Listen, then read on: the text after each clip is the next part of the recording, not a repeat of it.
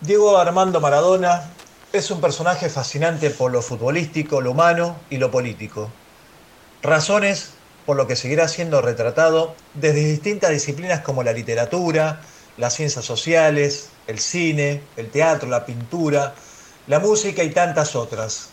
También por la pasión y devoción que despierta no solo en la tierra que lo vio nacer, Argentina, sino también sobre millones de personas alrededor del mundo razones que lo convirtieron en un mito o en un Dios que conmueve tanto a creyentes, ateos, agnósticos y de otros credos.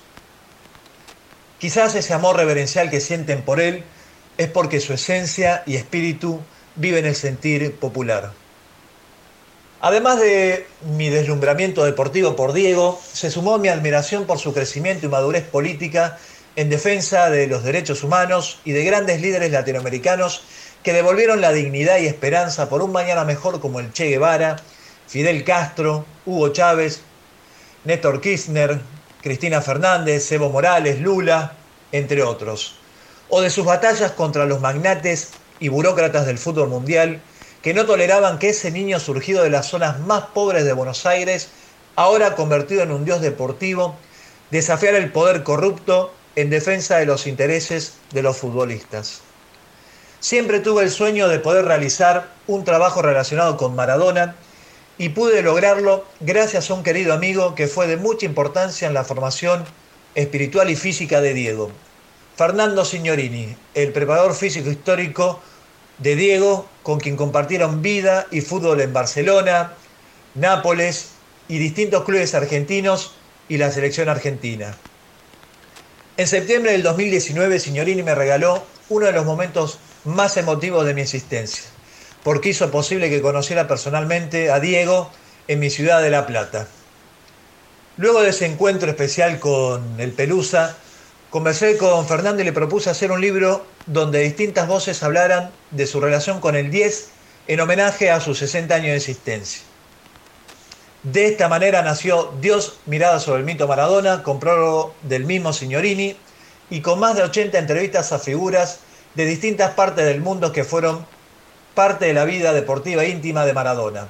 Desde periodistas como Víctor Hugo Morales, Guillermo Blanco, Ernesto Cherquis Vial, Horacio Pagani, Adrián Paenza, el negro Dolina, el italiano Gianni Miná, futbolistas y dirigentes argentinos como Claudio Paul Canigia, Héctor Enrique, Miguel Brindisi, César Luis Menotti, extranjeros como el pibe Valderrama, Careca, Lemao, Gianfranco Solá, Bernard Schuster, o dirigentes de derechos humanos como Eve Bonafini y Estela de Carlotto, entre otros.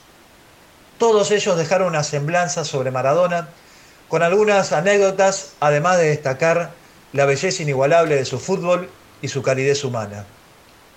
Este libro buscó ser un pequeño y sincero homenaje a su vida toda al artista por excelencia del fútbol mundial, al guerrero que resurgió de mil batallas y al soñador indomable que conquistó gestas deportivas épicas, regalando infinita alegría a la gente con su zurda mágica e irrepetible.